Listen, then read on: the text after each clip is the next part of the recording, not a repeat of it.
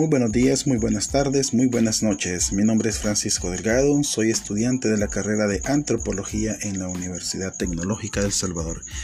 Y en este podcast quiero compartir contigo parte de los hallazgos del libro titulado Encuestas Culturales de Richard Adams.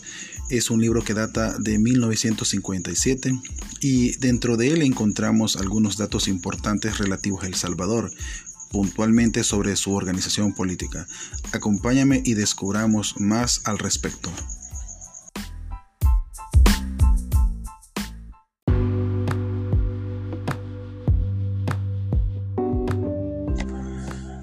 Bueno, al respecto eh, sobre lo que es la distribución en departamentos en nuestro país, el autor nos dice que El Salvador contaba con 14 departamentos, 39 distritos y 260 municipios, es decir, dos municipios menos de los que tenemos hoy en día. Existía una similitud en cuanto a, al país de Nicaragua, Honduras y Guatemala en comparación con El Salvador en su organización y distribución política. Antes de 1952 los oficiales del municipio eran por nombramiento, sin embargo, bajo una nueva ley, eh, a partir de ese momento ya los, eh, alcaldes eran eh, pues electos de forma popular. También nos dice que el ayuntamiento estaba compuesto por el alcalde, los regidores y un síndico. Estos podían variar según la cantidad de, de pobladores que habían en cada municipio, a donde se hacía dicha elección.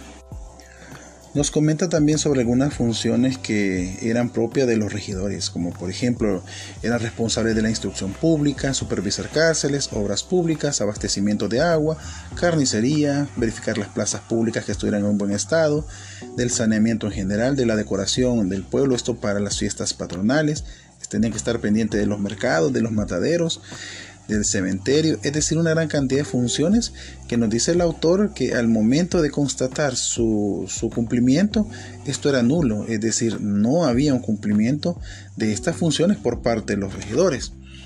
Otro dato curioso también e interesante es que solo el alcalde era el único pagado y recibía el 6.5% de los impuestos recaudados. Anteriormente, cuando era nombrado, eh, pues era el Estado quien le otorgaba un, estipendio, pero a partir de una elección ya popular era entonces a través de estos impuestos que ellos recibían su paga. También nos comenta el autor eh, parte de los hallazgos que a donde no habían empleados eh, municipales era la policía municipal o el guarda municipal en su defecto quien se responsabilizaba de cumplir con la supervisión de estas funciones que pues en la práctica los regidores no, no ejecutaban.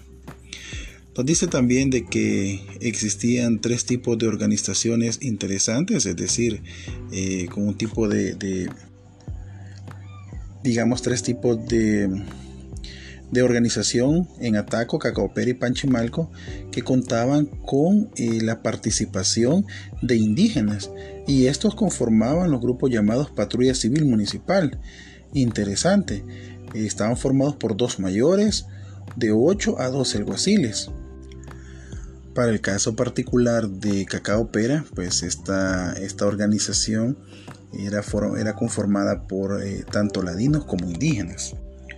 En cuanto a la distribución de tierras en Tejutla, por ejemplo, para 1912 se repartieron eh, pues las tierras entre los indígenas de dicho municipio. Sin embargo, al cabo de unos años, pues los propietarios individuales de cada una de estas tierras terminaron vendiendo sus parcelas que habían sido recibidas allá en aquella época.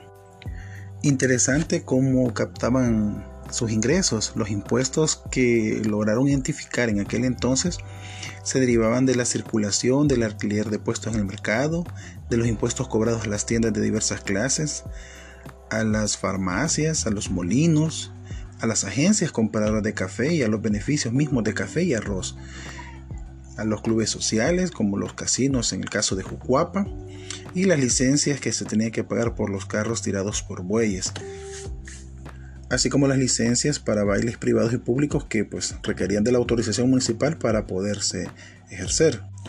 Y para aquellos eh, cantones caseríos o cascos urbanos que tenían energía eléctrica, pues eso representaba también más impuestos para la municipalidad. Esa era la forma básica de cómo eh, se, se nutría de ingresos la municipalidad para poderle hacer frente a los pagos, como el caso del salario que había que cancelarle al alcalde, como también lo que tenían que pagar hacia el Estado. Y para finalizar, pues decir de que también los distritos serán parte de, la jurisdicción de estos departamentos y por ende también los alcaldes serán eh, quienes ejercían su, su autoridad dentro de ellos así como también la recolección de impuestos. Era un poco así la organización político local que el autor Adams eh, logra registrar en este viaje a El Salvador.